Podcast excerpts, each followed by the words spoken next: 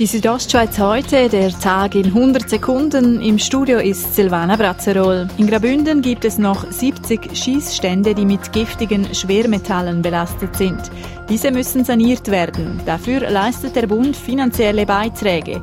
Aber nur wenn die Anlagen bis Ende 2020 mit Kugelfängen ausgerüstet sind.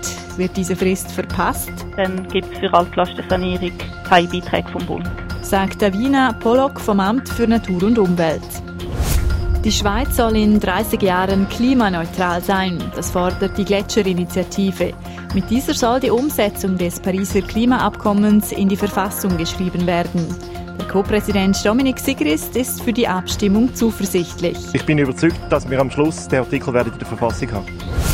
Vor 30 Tagen hat Viola Amherd ihr Amt als Bundesrätin angetreten und ist in dieser Zeit schon zweimal in Grabünden gewesen. Zuletzt als Gast bei der Delegiertenversammlung der CVP Grabünden.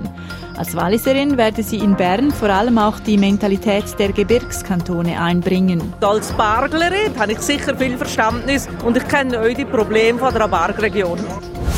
Die RHB wartet ab morgen mit einer Neuheit auf. Diese heißt Inotren und ist ein fahrendes Sitzungszimmer. Zielpublikum sind Unternehmen, sagt RHB-Direktor Renato Fasciatti. Der Wagen soll wirklich die Umgebung sein, wo ein Team kann schaffen und auf neue Ideen kommen. Die Südostschweiz heute, der Tag in 100 Sekunden, auch als Podcast erhältlich.